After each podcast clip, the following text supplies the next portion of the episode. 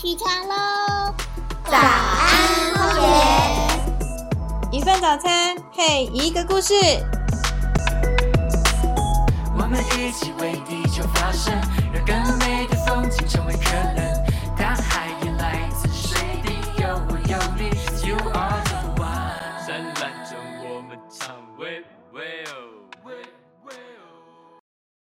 各位听众朋友，大家好，欢迎收听亲子好好玩，我是主持人海玉。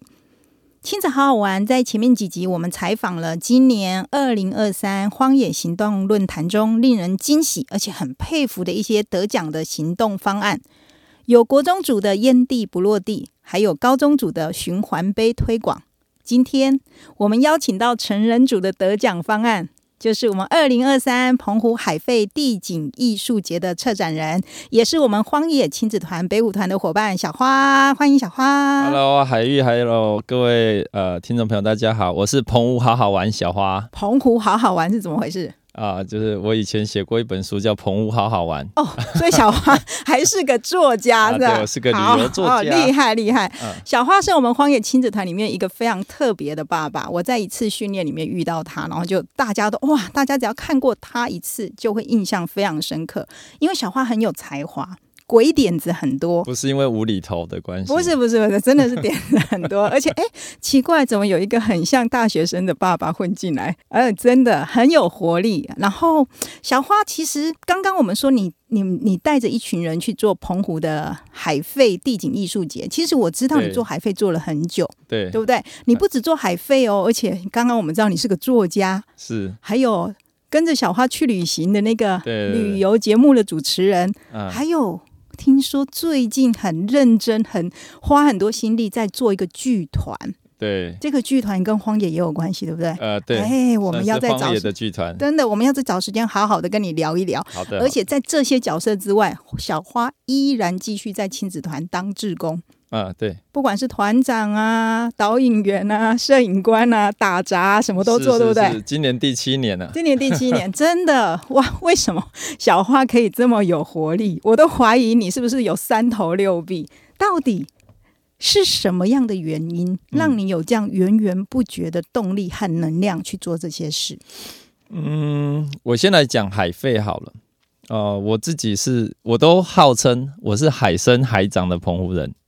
哦海生海长，你们是，土生土长，哦对对我们海生海长。所以你是在海里长大的，是 吗我们在海边，靠着海边，然后吃海里的嘛，就海生海长。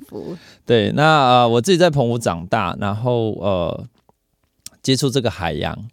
那因为我们是在澎湖的离岛长大的，所以就是觉得说，一开始我们呃对外面的世界其实很像井底之蛙。哦就，是你不是在那个主要的马对，对对对对，我我我小时候是在七美出生，哦，很美的地方哎，对对对，那我是鸟语人，就是另外一个离岛。总之就是呃，在小岛长大，所以连马公本岛的那个马公市区对我们来说都有点哇，就是有点就是不一样的世界。哦，更遑遑论就是台湾或者全世界这样，所以我们一开始就是其实就是很单纯的每天在海里玩长大的。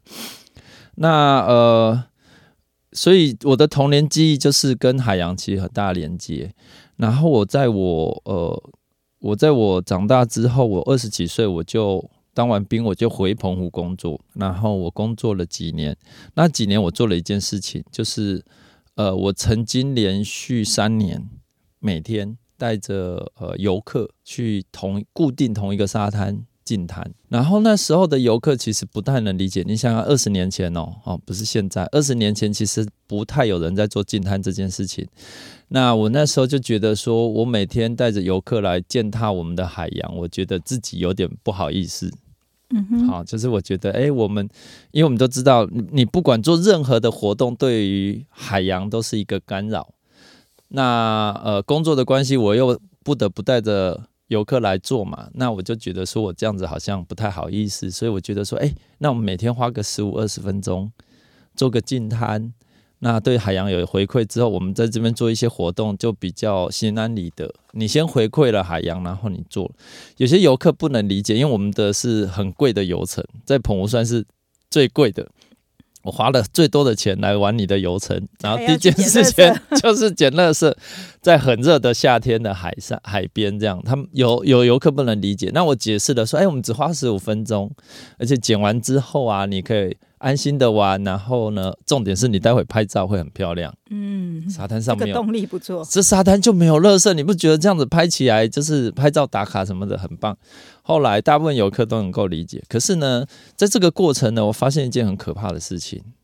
同一个沙滩哦，我每天去哦，每天捡哦，我每天都可以捡至少二十袋黑色的。二十袋。大垃圾袋，满满。每天哦，我会大概都捡到二十袋，我就收手，是因为我们是坐船去那个无人岛，所以我的船顶多？顶多顶多载二十哦袋就载不下了，所以我大概就是大概差不多我就收手，所以大概要十几二十分钟就结束。你能想象吗？每天花十几分钟就捡二十袋乐色，二十袋的乐色，嗯，连续做了三年。好像永远捡不完呢。我那时候很惊觉到这件事情好可怕，嗯就是我昨天不是捡完了，为什么今天还是有？嗯。今天捡完，明天还有，嗯，这样连续做了三年，我发现哇，原来进滩是一件非常消极的对，对海洋，就是它其实流入海的垃圾已经就是可能千分之一不到才会再飘上沙滩。嗯。那即便是这么这么少量飘上来沙滩的这些海漂垃圾量都这么大，就是你每天捡完了，可是隔天你来又会从海上飘来一堆垃只要一，次这样退潮，退潮退下去，海水上来就带上来，哇！可见在海上垃圾有多少啊？没有办法想象哦。而且是二十年前。二十年前的海上的垃圾跟现在其实数量是差很多倍差很多，啊，因为这这些年我们整个地球的一个一个一个一个进展，所以我在二十年前就发现这件事情太可怕了，所以呃，即便是这样啦，这二十年来我还是一样，就是每年还是很多次的进滩，但是我我已经深深的觉得说，那当你已经发现进滩这件事情是很很消极，就是。呃，已经对海洋没什么帮助的作为的时候，我就这我就一直在思考，我应该要再更多的做些什么。嗯所以，呃，我可能在后来，其实自己我自己在在思考我自己做很多事情的时候，我就是可能我都会带入一些环境的行动或环境的意识，在我后来做的事情。那像现在在做的这个海废地景艺术节，就是其中的一个。嗯你觉得只是带着游客去进滩，根本就是一个治标不治本的一个很消极的环境守护的活动。我会我会自己觉得，就是捡了让你觉得心里很心安理得，但、嗯但它是不是这样？嗯你看到你看到那二十包，你再想想海里可能有两万包在那里。哦，可能两千万包都有可能，对不对对？所以你觉得你要再做一些觉得更更积极一点的环境行动？对，因为我那我后来其实我有去很认真的去跑了很多像是回收资源回收厂啦，还有一些呃各式各样的一些呃循环再利用的一些场域的那个工厂。为什么？因为我我后来发现进滩进的发现捡上来垃圾没有办法处理。诶，嗯我不是捡而已，我捡上来之后这些海海废垃圾很难处理。为什么？因为在澎湖有个很大垃圾堆置场。嗯，常年海废就堆在那里，为什么呢？因为呃，海废垃圾有很多是很难处理的，比如说我们最常见的保特瓶，嗯哼，诶，我们常在路边就是到处都有看在收回收的嘛。哦，保特瓶是我们去进滩的时候一个最很大众的对对对，它是前几名的垃圾嘛。那呃，一般其实就是所有的回收厂或者是那种收回收的，以前保特瓶是很价钱很好的嗯一种，就是大家会抢着收的。可是呢，我发现海废的保特瓶是非常难以回收的，就是说你一样是保特瓶要进回收系统，就是陆地上收集的跟海上收集的，它的处理费用多大概五倍。是因为海里捡回来的保特瓶它比非较多的常的脏污染，比较脏，所以他们需要更费心的去处理。我我我我自己看，我们用肉眼看觉得差不多嘛，嗯嗯嗯，都保特瓶啊，哪有什么差？可是呢，我去到回收厂才知道它非常的脏，因为海上有油污、有重油污、有盐分，嗯 然后呃，像是藤壶啦、牡蛎啊，哦对，都会附着在上面，它们会长在上面啊，然后有各式各样的，就是它会卡沙，因为它在那边滚来滚去，什么沙什么各种奇奇怪怪的东西，所以呢，导致它的一个回收的成本会增加五倍。所以回收厂本来是赚钱的，就会变赔钱。而且我们现在保特瓶的热色已经这么多这么多了，对他们如果可以选择的话，他们可能就完全放弃掉我们从海边进滩捡回来的保没有特瓶。错，所以、哦对，然后保利龙也一大堆，然后还有一个更可怕的就是渔具、浮球，哦，这个很多。我们去进滩的时候，真的看到很多的渔具和浮球，只要其实只要一个渔网就可以耗掉我们一个早上，哦，对，对不对？渔网是渔网是另外一个渔网是我认为最可怕的海废了。嗯哼。好，那我待会来讲渔网，。我们先讲渔具。对，嗯那就是浮球这一类的哈，呃，就想说啊，了不起，就跟保特瓶一样，就是比较难处理的塑胶嘛。哎，不是哎、它更可怕，因为它在它为了让它能够在海上能够撑，就是很久，不会裂解，不会裂化，所以它加了很多奇奇怪怪的东西在里面，加了很多很多什么重金属啊，很多各种各式各样的添加物。对，所以简单的讲哈，它没办法回收，因为它太复杂了。就是你进入回收系统，它它是没办法处理的，然后不能烧，因为它烧了会有重金属污染。哦，然后它体积超级大，嗯数量超级多，然后它就没办法处理，它就一直堆积在那边。所以我在澎湖看到，就是也许它堆着堆着，某一次台风就全部吹到海里去。啊，那你们捡这么久，就到头来堆在那里，嗯，因为它不能够处理嘛，然后一个台风又把它吹回去没。有错，所以我后来发现，其实我在做金滩这件事情缓不济急。嗯那呃，那要怎么办？那我能够想到的就是说，只有源头减缩，嗯好、每个人在源头我们减少制造垃圾，那才有可能。嗯对对，那我就想嘛，如果我因为我的某些环境行动导致每个人每天减少制造一个塑胶垃圾就好，那全世界有八十亿人，一天就减少八十亿个垃圾，那一年呢就有哇，算一算哇，我这样就可以达到很多的呃塑那个塑胶减量。那这些塑胶减量的，它的垃圾进入海洋的的机会就会变小了。OK，所以于是乎我就往源头减塑这个方向去思考。所以，呃，包含你刚刚讲的，我们在亲子团，我们就是带着小孩去认识环境嘛，嗯从小就知道要减少塑胶，呃，减少制造塑胶垃圾嘛。然后可能像我自己有写书啦，我自己有做节目啦，我就会在我的可以呃可以去曝光的一些频道上面，在适合的时候，就是去告诉大家这些观念。我觉得我能够影响一个是一个。嗯哼，那后来其实我们在在呃，我在大概七八年前，我开始试着用这些，你知道那些堆积如山的海废垃圾，它没地方去，嗯，那要怎么办？对，呃，而且其实其实有有一段时间是澎湖的垃圾是运不出去的，因为我忘我忘记好像拿台湾的哪个焚化厂烧掉，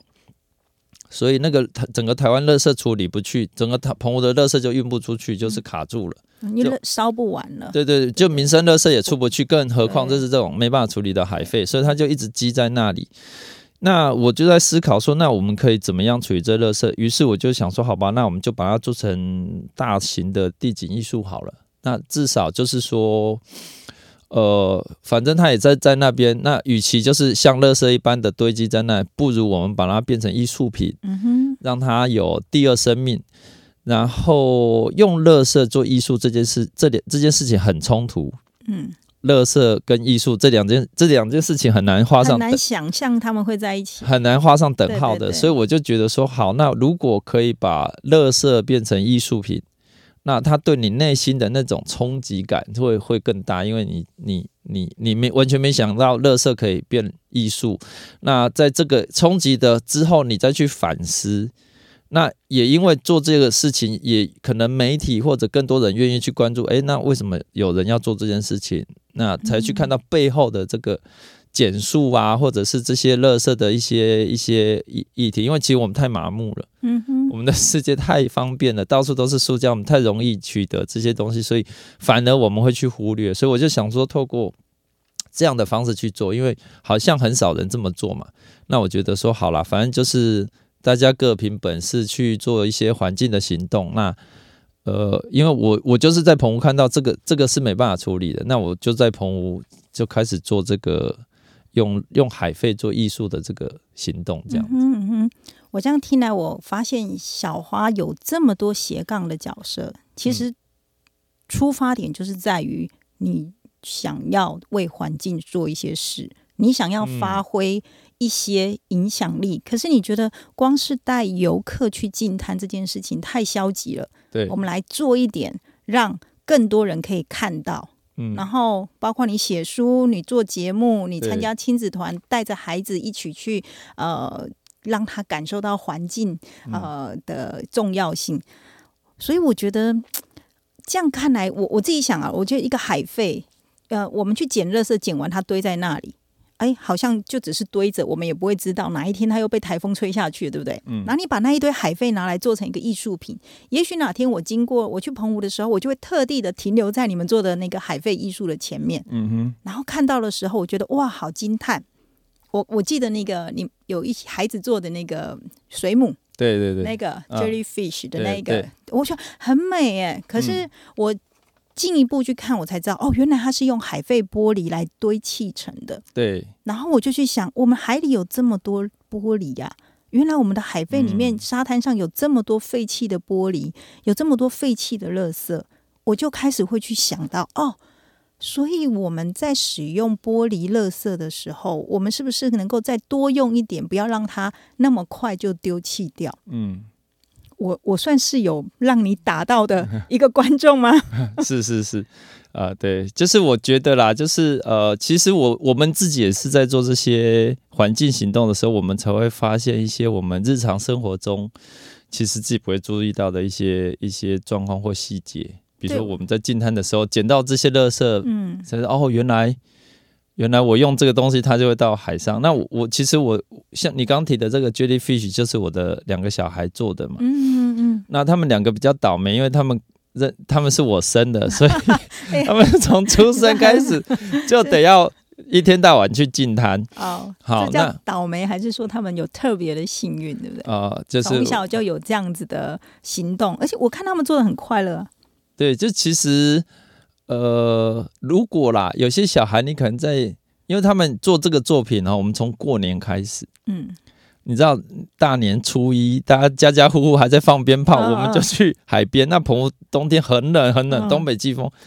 穿着那个那个那个厚外套，然后我们几个傻子就在那边海边捡海玻璃。嗯，对，然后就是一般人可能会觉得，为什么我过年要来海边受这个苦？这样，但是他们其实还蛮甘之如饴，因为我们其实会在中间找到一些欢乐嘛，找到一些有趣的乐色，嗯哼，哦，或者呃，或者是说可以，比如说他们找到一些有趣的东西，然后他们也很清楚，他们收集这个玻璃是之后要用来做创作的素材。嗯那因为他们也跟着我做了五六年，所以他们其实很习惯，就是去海边啊做这些事情，他们觉得还有点像日常生活，这好像跟一般小孩比较不太不一样，但是 我们一般小孩是爸爸带着公园，带着去公园玩，或者是去球场打球。你们家小孩就是跟着爸爸去海边捡垃圾，捡垃圾，然后捡回家创作。对，因为我们一一年去海边可能就是捡几十回这样，哎，对，那个 jellyfish 的那个嗯，艺术装置艺术还在吗？还在，它现在在七美。在七美哦，那各位听众朋友，如果你有机会去澎湖的七美，你一定要去看看这一个呃由那个小花的孩子两个小朋友，他们一起做一个九岁，一个十一岁。哦，一个九，我天哪！那那个那个作品我觉得很漂亮哎，非常的惊艳。然后、呃、对那个那个作品，我们做了半年，就是从很冷的冬天剪到炎热的夏天。嗯哼然后因为呃它很复杂哈，因为它是玻璃，嗯所以孩子们去要先收集非常非常多的海飞玻璃之后，才有素材，哦，会有各种不同的颜色，对不对？分类，然后开始用那个去做马赛克拼贴，哦还有马赛克拼贴去涂出图案，其实也是很难做的事情。那加上它是玻璃，就是它还要经过一个八八百度的一个高温的熔融的一个过程，所以我们我们把图案做好之后，还要送去把它做一个做加，加加温，让它就是把它烧成就是一块完整的，嗯然后再带到七七美去。所以呃，各位听众朋友，如果有机会到澎湖的七美，你一定会去看双星石户。嗯。它就立在双星食物的观景平台上面，嗯。然后呢，上面有非常多呃澎湖很美的景观，呃，比如说七美的啊，或双星石户啦，澎呃七美的什么大师风景区等等，哦，你可以看到很多元素在里面。但是如果你仔细去看，这些都是用海废玻璃去做的话，其实会有一我们在思考，呃呃，我们的大自然给我们这么美丽的风景，但是在这么美丽的海岸、这么美丽的风景的里面，就是藏满了各种的垃圾，我们制造的垃圾。嗯嗯嗯，对，所以我我觉得就是透过这个，你当你欣赏到很美的东西的时候，你去认真思考它背后，我为什么要用垃圾做素材？为什么为什么会有这样的一个东西在这里？就是其实我们应该能够再更深度的去多一些思考，所以我们是希望透过艺术让大家有一些不同的反思，嗯就是它是一个很温柔的方式去讲很硬、严肃的很严肃的这个而且很嗯沉重的一个现实，对对，不对？对，我知道小花在做那个海费的艺术创作，嗯，不是这一两年的事。虽然说那个澎湖的海费地景艺术节好像今年是办到第二年，对对对对，但是你绝对不是只有做第二年，我应该是做了七年吧，至少。真的哈。嗯所以之前，嗯，之前是不是在那个什么什么博览会的时候，你也有你的呃，花博，花博对台中花博那个是大概五年前吧。哦，对对对，对，那就是说，因为其实一开始做这件事情的人非常的少，哦，就是以台湾来讲，不要说台湾了，全世界在做用海费做艺术的人本来就很少了。那我我其实就是在二十年前开始在做金滩的时候，就在做这个事情了。那我们那时候就做一些小的，哦，就是就是做一些，比如说用浮球做个夜灯啊，做一些什么呃小的的的雕塑。后来慢慢越做越大，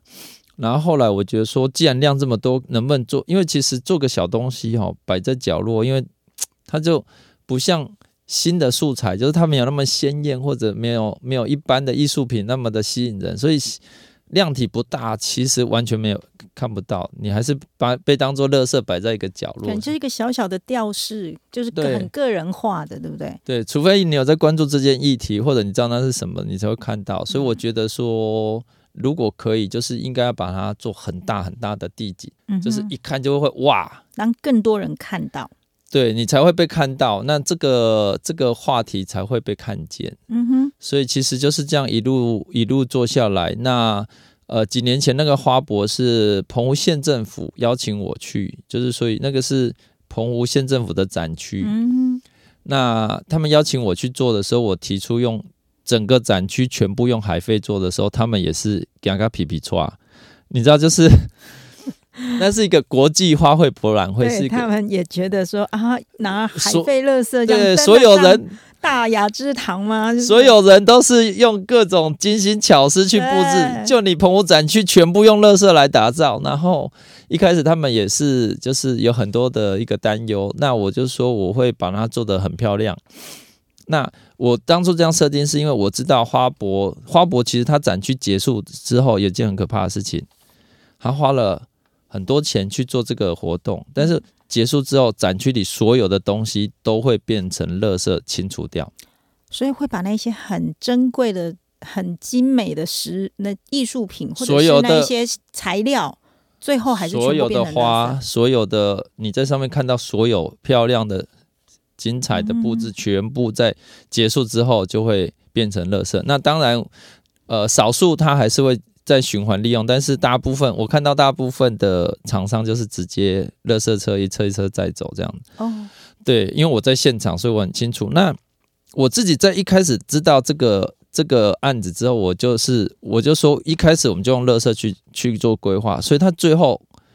真的不行，它还是进入回收系统，它还是垃圾就进去了。我觉得我没有再制造多余的垃圾，嗯本来它就是本来就是垃圾嘛。那我就是让它在展区有有七八个月在那里被被人家看到哇，有哇，另另外一个展现，另外一个对我用乐色展现了朋友的几个样貌嘛，石户啦、玄武岩啦、嗯。摩西分海步道啦，哦，就是把这个很美的朋友的景观带给大家。结束之后呢，他们那个那其实我那几个作品，其实大部分都现在还是都在其他地方展出，我都捐哦。我把它捐出去了。就是我我虽然它是乐色，但是我还是没有让它变成乐色。我们可以在哪里看到你的作品？呃，那个玄武岩在五谷的根寮国小。哦，在国小里面，哦我捐到国小去了，然后彩虹步道我捐到那个呃呃，我们在苗栗有一个荒野的伙伴，他有一个自己的一个一个小店，我就送给他，让他嗯院子里面做造景，就一个步道。嗯对，那植栽呢，我就当场就是我就在网络上号召，就是需要植栽的来免费索取。嗯，所以植栽呢，我相信就是他在四面八方各处的人家的花园里，可能就是好好的活在那。嗯嗯至少我没有当下把它当垃圾处理哇，掉。很好哎、对。小花，你的作品不只是没有在用新的材料，没有在，而且你是用热色回收之外，最后要策展的时候，你也没有让他们再变成垃圾，因为它本来就是垃圾，但是是。你让它回归到了很多的地方，他们可以继续被欣赏，然后继续再被呃展现它的价值。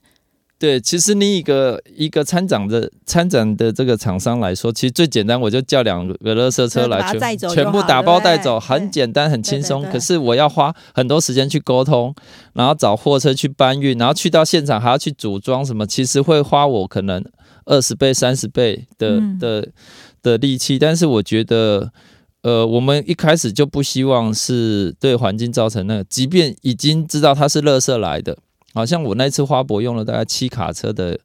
的用用七卡车的海费做成这个展区，嗯嗯嗯，所以我不希望这些再再变成垃圾。它如果可以，比如说它可以多十年、二十年、三十年延延续它的第二生命，我觉得都是好的。所以其实我在朋友这些年做的海费，基本上几乎百分之九十九的作品都还是在原地展出。嗯哼，那呃，我其实有个有个有个期望，就是说我每年做这些海费，我不希望它是只是一个好像昙花一现，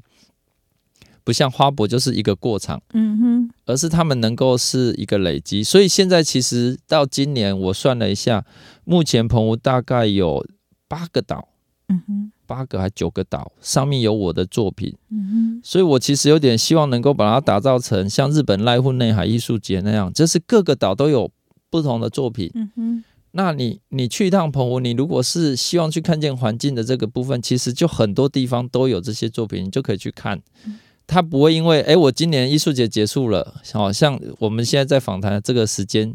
艺术节已经结束对，在暑假的时候嘛，对对但是七作品八月我记得。对对对，但作品都还在。哦，所以我们之后去澎湖，我们还是有机会欣赏到每一次你的，不是只有今年的作品，对，以前的作品，我们还是有机会去年的、前年的、大前年的哦都还在，就是花博的我我没有把它运回澎湖啊，因为这个有点太那个，因为其实还要考虑到碳排。对碳足迹的对对，所以我就觉得说，我既然已经把好不容易把海费从澎湖运出来出，来就我再把海费运回澎湖去，就对对对，我就把它就近捐给就是有需要的。嗯嗯嗯，对，那我觉得这就是一个一个好的一个正向的一个循环。对。对我我有去看你说，呃，就是你们今年参加行动论坛的那个二零二三澎湖海费的艺术地地景艺术节，对，当初会发起这个海费的地景艺术节，是因为你的提议吗？呃，我我我觉得这个不能说是我了哈，因为其实海费地景艺术节其实是我一直很想要做的事情，但是我们毕竟我们就是民间团体，然后其实我每一次在做都是我们就是自己一群志工，然后大部分是荒野的伙伴，然后我们一直在做这些事情，自己掏腰包做的事情。那呃，我很感谢，这是这一次是澎湖县呃那个不就是交通部观光局啊，现在叫观光署哦，澎湖国家风景区管理处，他们其实这两年开始呃做这件事情，哦，所以其实这个活动是他们发起的，嗯，但是他们呃，他们其实也很用心，他们想要做这件事情的时候，他们就去找就是在澎湖其实有在做这件事情的就的我们。来做执行，他不是去，就是以他们来讲，他们去找外面的一些管理顾问公司，其实啊，就是很容易操作这样子。但是他们其实也蛮用心，他们觉得说，既然他们想要做这个事情，那他们就是找真正有在做的的我们来。所以我觉得说，其实呃，我们长期在做这件事情，我们其实也没有预期到，就是会有谁来会来参与。那那但是。当是他们想要做的时候，其实他们就会来联系我们。嗯，所以其实这几年我开始就是说，呃，公部门有一些单位他们会来联系，那我觉得哇太棒了。就是我今天的影响不是只有一般老百姓，就是嗯诶，他们也看见了，然后他们也也也想要做这件事情，那我们就是其实就可以合作。哦，我觉得他们找你真的是很勇敢哎、对真的，他们随便就是不不能说随便，他们花招标找一个办大型活动的公司，可能就不用管那么多事。可是找小花办活动，可没有那么简单，一定会有很多跟以前不同的做法。对对对，所以对他们来说，很多都是需要重新去沟通，然后重新去创造的。然后没，有错。所以真的打造出一个就像濑户内海的一个艺术节一样。我看到你这一次澎湖地景艺术节里面，嗯不是只有策展，还有活动，生态的活动，对划着独木舟看日出。然后到一个去离岛还捡垃圾，对不对？然后捡回来垃圾，这就是我们做艺术创作的材料。对对但是也要让大家知道说，你看垃圾永远都捡不完。我们已经做了那么多年的那个海废的艺术了，可是垃圾还是多到用不完。对，对，然后还有包括是生态的旅游，嗯，对不对？对，哎那我我有一点好奇的是，透过了这样一个澎湖在地办的一个海费的艺术节，对好，那在地的业者、在地的民众，他们有因此而有改变吗？呃，我觉得最难改变的就是在地人。嗯哼，好、因为呃，就是说在地人，因为其实，在澎湖生活很辛苦。对，呃，我会像我这次做了一个作品叫《回游星海》哦啊，我邀请了一万个学童，一万个超过一万个学童来参与，然后每个人把一个海费的这个浮标上面做彩绘成鱼，然后展到里边，所以现场有一万多条鱼，那就代表有一万多个人参与。那我会想要做这件事情，是因为我小时候看到的海里的状况跟现在，其实我不过就四十来岁嘛，也没有多少年，可是我看到的海里的生才二十来岁，谢谢。海里的生态呀、就我有记忆，我觉得至少差一百倍。哇，海洋生态数量跟各种，就是我觉得，生态的鱼群啊，对对，比如说某种某种生物的数量，或者嗯是它的居落，或者珊瑚礁等等，我觉得各总瓜来讲，总体来说差了大概一百倍。然后我就问我我的父母亲说：“你们小时候看到的海跟现在看到的状态，你觉得有没有差到一百倍？”他们觉得说可能差一千倍都有。嗯，哦，那就比如说以鱼群来讲嘛，我们现在澎湖还是很多石户啊。对，那食石户物是要抓鱼的嘛，对对，它是一种传统的语法语法，但是它已经荒芜了大概至少五六十年了，就是这五六十年来几乎不太有澎湖人用它来做了，所以这些这些看起来很漂亮、很厉害的石户都是这这。以前的祖先留下来，然后现在人不再用了，为什么呢？因为现在我常常去石户带人去石户玩去看啊，就是你在石户能够看到个几十条鱼在游，就觉得哎、今天不错，今天有一些鱼在游。可是我听老一辈讲，他曾经跟我说，他有一次退潮的时候去石户，因为石户它是退潮里面一定是满满的水，因为退整个潮间带干了，就剩石户里有水，嗯，所以鱼群才会聚到那边，你才有机会抓它嘛。对，那所以游泳池就是退潮之后，它还啊，就是石户退潮之后像一个游泳池一样。对，可是老一辈说，他曾经呢，在在五六十年前，曾经有一次退潮的时候，去到石户里面是没有一滴水，没有水，没有水不可能啊，因为退潮一定会有一个游泳池在那里。嗯嗯，他去看到没有水，为什么？因为满满的鱼，那个鱼多到把食物填的满满满，没有水，就是水都被鱼挤出来了。所以他们，我听说他们用牛车去海里面把鱼拖回来，拖超过五十台牛车拖不完，从退潮拖到海水涨回来，那个鱼还是没捞完。大丰收吗？对，就是以前的鱼可以多到这样，可是哦现在很抱歉，那个我估计啦，那可能是几十万条、上百万条的鱼。现在你可以看到一百条，就觉得哇，好棒这样。所以我这个我我做的今年做了一个作品叫《回游星海》，我就是希望能够重现当年那个海里呃海洋很丰富的那个状态。那所以其实我们在做这个这个这个行为的时候，我也希望是让我的孩子或者有参与这一万多人，让他们可以去想象，原来我们的海洋过去可以是这样的。嗯，那现在还有机会，我们还有机会再就是再拯救它，至少不要再恶化。嗯嗯，对，所以我觉得，呃，虽然现在开始有点有点迟，但是总是不会太晚。不会，我们要发挥我们这次亚运的精神。坚持到最后，最后那零0.01点零一秒秒，我们说不定有机会逆转哦，对不对？所以就是说，反正我就是透过各种我可能可以做的行动去影响人。那呃，我再讲个题外话，就今今年这个海飞地景艺术节结束了，可是我这个作品《回游星海》呢，我就让它开始在全台湾开始做巡回巡游展出。这怎么巡游啊？一万多个浮标，好，因为我当初因为我选了一个全，我觉得全世界最困难的创作方式。嗯，你一个作品一个人做，其实再怎么大，一个人慢慢做就是做完了。啊，可是我这作品选择的方式，我邀请一万人来做，为什么？为什么要搞得那么复杂？为什么呢？就是我这个人就是吃饱太闲嘛？不是，因为我我我讲，我刚讲了很多我的前提的思考。我今天在做一个作品，不是要表现我多有多么有艺术的天分，我的才情多么好，不是这样。我我做这件事情的最根本的原因是想要影响很多的人。影响很多个人，所以你就把很多个人拉进来。对，所以我就设定，我当时觉得一万会不会太多？要不要两千或一千就好嗯？五百可能找一个学校就解决了。可是不行，因为我的我想要做的事情是影响很多人。那我觉得至少我在今年的活动，我要影响到一万人，这这样才可以。所以呢，我就设定一个目标，好，我要影响一万人，然后我就邀请一万人来参与这个作品的彩绘。那对每一个人来说，每个孩子来说，大部分是小朋友嘛，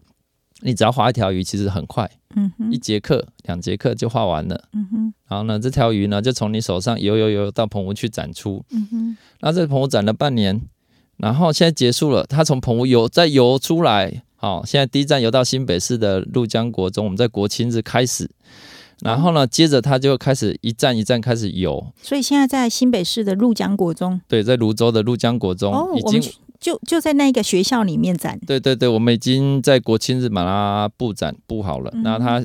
接下来这一个月就会在那里。然后第二站呢，我们会去五谷的根寮国小。哦，你说有放你的那个玄武对，对对对对对对对对对对嗯嗯嗯呃，那那放了两个作品，那边有个有个双星石户跟玄武岩，就当初花博的的东西，我大部分是撤到根寮国小送给学校了。那现在就是再过来就会有个呼应，因为学校本来就有就能很支持这样子，然后也融入环境教育嘛。那所以呢，呃，接下来我们就到根寮国小区。那你对于一个小朋友，你你本来手上一个垃圾变成一条鱼，游去澎湖，然后又游到泸州，又游游到五谷，然后他可能就这样子，这一年呐、我设定至少一年，让他一直在台湾各地去做巡游展出。哦，所以不是巡回展出，是巡游展出。出，那所以我叫作品回游星海，就是说你每一次的移动，对于参与者都是，哎，你被告知你的作品嗯哼，现在去了哪里，去了哪里，好像那个鱼真的活在活活着真的，在这个台湾对它一直巡回着一，直游然，后而且一直传达着当初大家一起共同创作的那个想法，对不是。对？那你是其中的这一万分之一的参与者，你就会一直被提醒，嗯哼，哎，我的那个乐色现在游出去了。嗯哼，那一万个孩子哈，其实它代表的不是一万个人，它是一万个家庭。哦，他的背后还有他的家人，，对，就是他，他不一定有手机或有三 C，，或者是他可能透过老师或者透过他的父母告诉他说：“哎，你的鱼现在游去哪了？游去新竹了，游去彰化了。”所以等于是我希望能够影响到的是一万个家庭。嗯那这样子，我做这件事情，它的意义就会就会嗯达到，就有它的就是有它的效能。那这些人如果这一万个家庭再把这这样的一些观念或那个再传递出去，嗯哼，这才能够去达到我我很希望去做的这个源头减塑的这个对，终极目标。哦，总比把垃圾捡回来堆在那里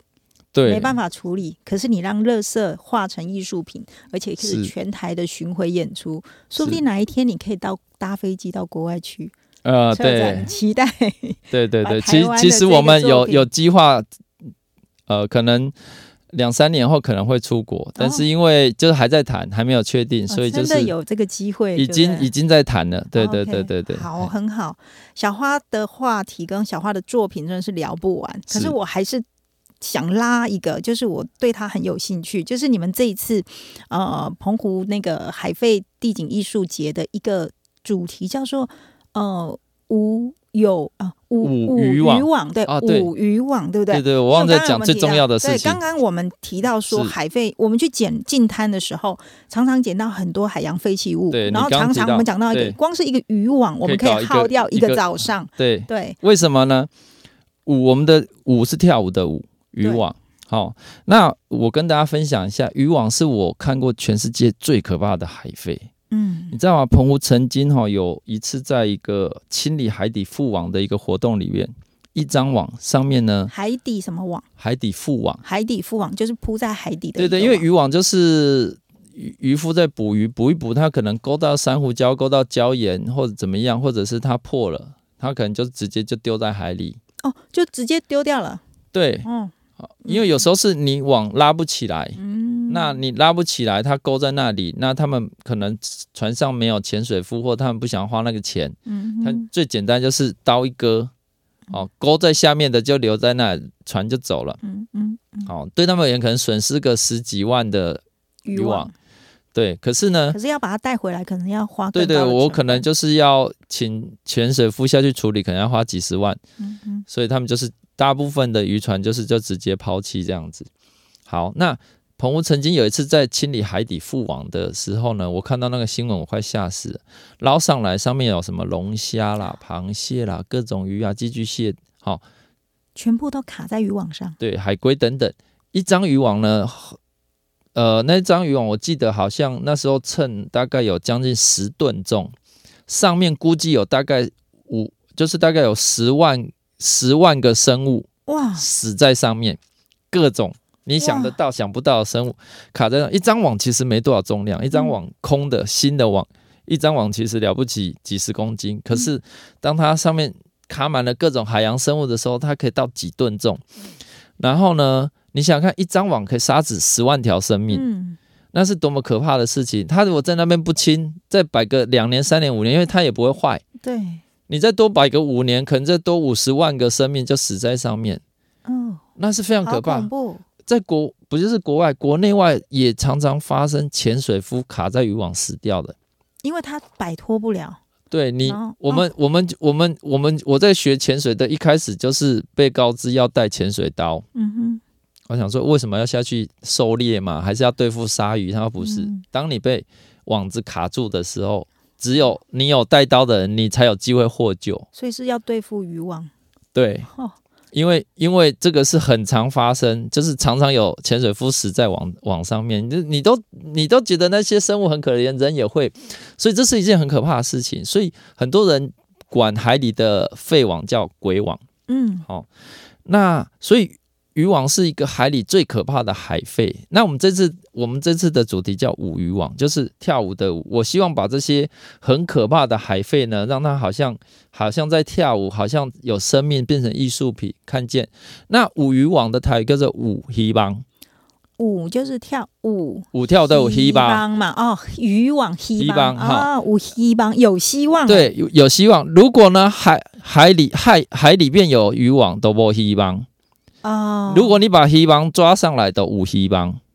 要把渔网捞上来，清除掉，海底才才会有有有希希望望，有希望。所以我们的活动的主轴就是说我为什么用海费，就是所有的海费清上来的到有希望嘛。嗯，好、所以无希望到有希望，有希望到无希望。好、就是嗯就是说，呃，这是一个寓意的。那我希望透过透过策展，透过这些行动，透过这些这些不同的主题的设定，让很多的海洋议题被看见。嗯，哎呦，真的哎，渔网，我们如果把它用台语念，真的就很，像希望，对不对？对，就是所以每一张渔网其实都是一，可以说就是一个海洋的希望。如果我们对。随便的就废弃它，不理它，可能就把我们的希望丢掉了，就毁灭。毁灭了，就没希望了，对不对？对那如果我们好好的把渔网对好好的处置，对，好好的捞上来，嗯，那我们的海洋就无希望了。对哎，这真的很很相关，对，而且是且环环相扣的。嗯嗯嗯嗯嗯，真的真的。这样说来，我好想去澎湖哦，哎、跟你聊一聊。我们认识这么久了，是应该来一下。真的真的真，哎的，好想去澎湖，而且去澎湖不是只有不是只有在看那一些地那个传说，呃，已经很有名的一些呃玄武岩啊，然后或者是凄美的石户，我觉得那个也很重要。可是我也很想要去跳岛拜访每一个小花的作品，期待我觉得很棒。而且我看到那个呃你说的那个回游的那个回游星海回游星海的那个作品，有这么多一万个小朋友跟小花一起创作的。是我我如果我们还想创作创作，有机会吗？就继续哦加入，可以那个没有问题。那个那个作作品会一直扩大吗？呃，会，因为呃，过去呃，我们在过去这半年有大概五十个团体，哦，可能是学校机关或者是一些安亲班，或者是荒野有一些伙伴有参与，有大概五十个团体参与这个创作，然后呢，大概有超过一万人。那这件事情呢，我觉得我我我大概抓了一下，在一年之后，他应该会从参与一万人会变成两万人。所以还在持续的进行。因为到学校，我今天把作品摆到你学校，你这学校假设有一千人，那这一千人可能有五百人或者三百人来参与，嗯他就会再多三百人。那每个学校都持续，那有些学校他们就会很积极呀，像呃半年后会有一个学校是那个松山家商嗯哼，哦，他们已经跟我要了八百个那个浮标，已经半年前就已经寄到学校了。所以那个浮标都是你去近滩捡来的，对对对对，有这么多浮标可以捡哦。哦，我跟你讲，那种浮标哈，在澎湖一年呢，捡个一百万个不是问题。哇，天哪！那个棚屋，你那为什么会有这么多浮标被丢弃？那个你很难想象啊，原本金黄色的沙滩，嗯，我们在冬季的时候去那个沙滩，整片是蓝色的、欸，所以蓝色不是奇迹，也不是蓝色眼泪，而是蓝色的浮标。蓝色的浮标是都是我们的眼泪。然后这个浮标其实百分之九十九点九，你你看它上面的字样都是写浙江，哦，所以它有个专有名词叫浙江蓝。这它几乎百分之九十九点九是浙江来的，而且是蓝色的，所以就是这个海费呢，我们都管它叫浙江蓝。嗯哼好、就是说我不知道，就是这种渔具好像就是中国大陆的浙江才会有用，然后数量非常的庞大。你看澎湖一年可以捡个几百万个，那个是数量非常非常之庞大的一个海费。然后我不知道为什么就是会有这么多，嗯然后我相信，因为在台湾本岛也都捡得到。那嗯澎湖就是有一点，澎湖的形状有点像棒球手套，就是中国大陆那个跟着洋流季风下来，澎湖是第一第一顺位先接住这些海费的。对，所以我们就是在海岸第一排嘛，所以就接住了这些嗯垃圾的浪潮。嗯那所以呃，我这个作品，因为那个这个鱼标它看起来就是长长有点像鱼的形状，对所以其实很多人都拿来做鱼的创作。是，对，那我们也是是是把这个把它拿来做这个回游星海，让它变成很多鱼嗯哼，啊、嗯因为我们的食物现在就满满的这种鱼标的垃圾嘛，然后我希望它是真正的是能够让鱼群回来。是，对对所以你的那个巡回的学校已经都排好了嘛？如果有学校有兴趣，还可以跟你联络吗？可以可以，因为我们呃目前是大概有五六个学校已经呃接洽有确定，但是呃后续其实还是还是有很多学校是可以就是可以再安排。嗯那如果回想热烈啊，其实我设定是一年嘛，那我觉得两年、三年、四年嗯哼都可以继续下去的，就是因为做这件事情，其实其实从这个陆江国中开始，已经不是这个澎湖海飞地景艺术节了，就是回回归到我个人的环境行动。嗯嗯，所以如果有学校有有伙伴愿意，我们就我们就是继续走，继续做，因为因为我的我的起心动念是我要影响更多的人。嗯哼，所以既然都影响到了一万人，那两万、三万其实是可以。所以欢迎这个，我我们在下面有那个连接，我们不知来下面会有会有会有 对对附上的那个可以跟小花联络的一个对连连接的方式，这样子。OK，如果各个学校有兴趣或者团体有兴趣，可以跟小花联系。每年几百万个浙江蓝的浮标，对，我们一起来。我希望消。灭消灭这些，我们不说消灭嘛，我们把它转换成艺术创作。对，对。然后甚至我们可以引起了这个话题之后，也许哪一天，呃，不是只有我们台湾人，我们其他的地区的人或者其他国家的人，也都发现了浮标对于整个海洋的环境造成那么大的影响之后，慢慢的减少这一类的垃圾。嗯，对。我刚才提到说，我好想去澎湖旅行哦，可是我就想到，哎，澎湖哈，现在是一个这么的一个夯，而且又是一个海废地景艺术的一个发源的地方。嗯那我们去做做澎湖旅行的时候，有没有什么样的方？我我去踩踏到沙滩上，或者是我去消费澎湖的海滩，我要怎么样可以让我的游玩跟生态是同时结合的？就是说，嗯不要是互相违背。就像你一开始说，你带着游客去旅行、去游玩、去你的故乡玩的时候，你会觉得有一点，呃，好像在消费它，然后有点的的难过。那我现在如果要去澎湖游玩之的时候，我要怎么样去注意到可以让嗯观光跟生态是同时并并行的？呃，生态旅游其实是一个比较新的观念，所以像我们这次活动也结合一些生态旅游在活动当中。哦，就是我教你怎么用友善的方式去旅游。那如果要到澎湖去啊，其实讲白的啦，你只要脚伸到海里面去，对它就是一个影响。哈、嗯就是说要说完全没有影响是不可能，但是呃，其实可以有比较友善的方式，比如说你不要使用防晒油，哦，是防啊，不要使用。哎，那如果我用物理防晒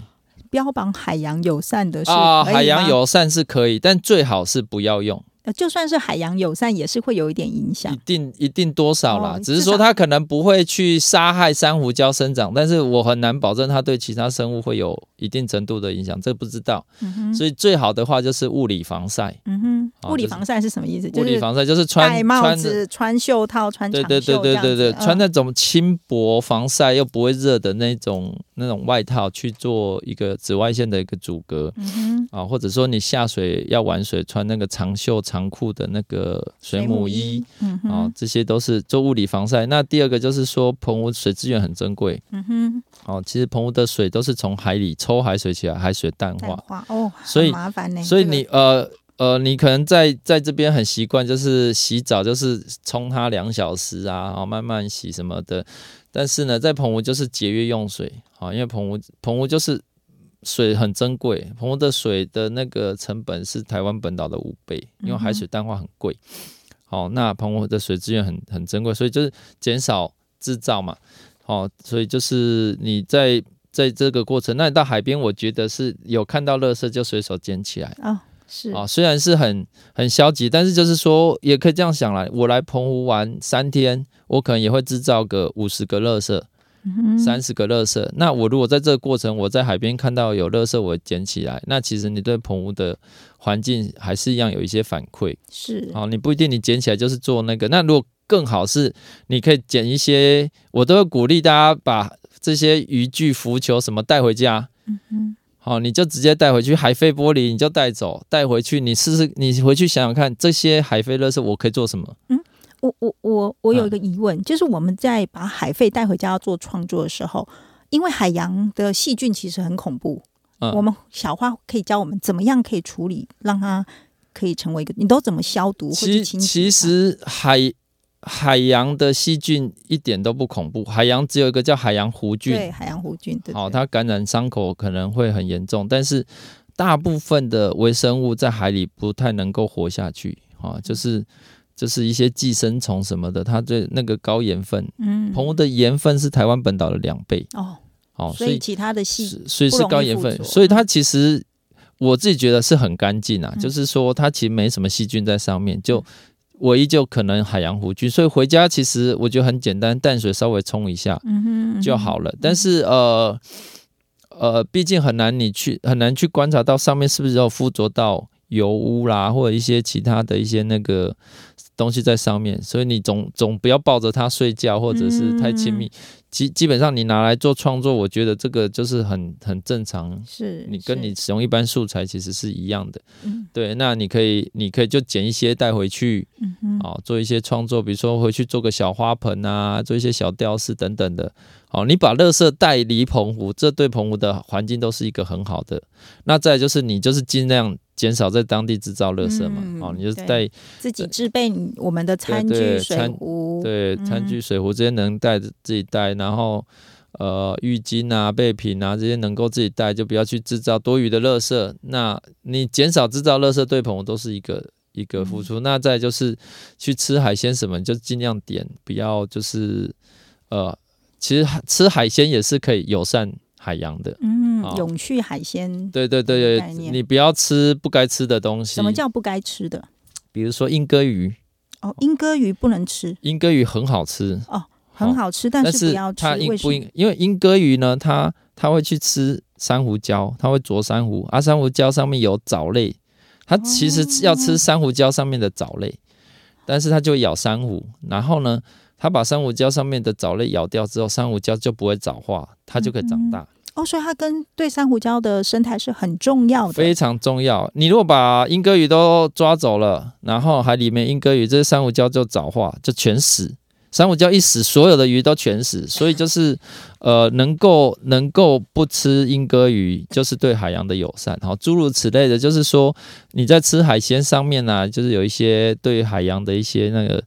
的一些认识，那那其实对海洋都是友善的有。很多很好吃的海鲜，我们不用不一定要去选择莺歌鱼嘛。对对对我们可以选择哎是比较对对海洋永永续方面没有问题的一些海鲜，对对真的非常好。哎，跟今天跟小花聊，我就永远聊不完，对，要再来继续聊下去。好的对，好，我们再我找时间。对我，我我最后我想要分享一下，就是我一个朋友，他最近看了一本书啊，那本嗯是最近的新书，他讲那个世界不再是平的。嗯，我们年轻的时候，我记得有一本书叫做《世界是平的》。我们还现在还是年轻，不要哦，对，好，是是，我们一样年轻。可是最近出了这本书，是彼得哲汉他写的，他写嗯《世界不再是平的》，里面写的内容有点严肃，可是有一句话让我们看了很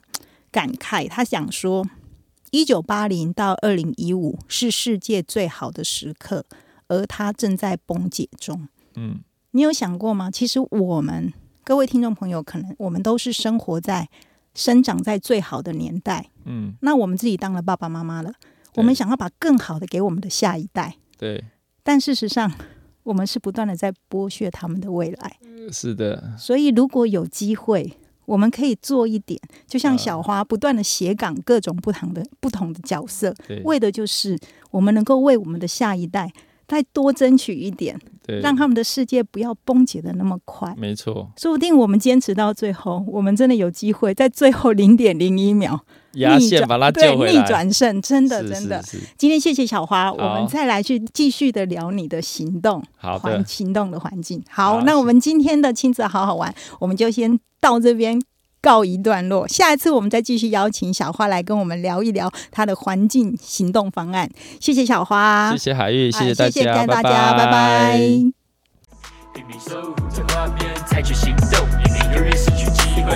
我们一起为地球发声，让更美的风景成为可能。大海也来自水，有我有你，You are the one。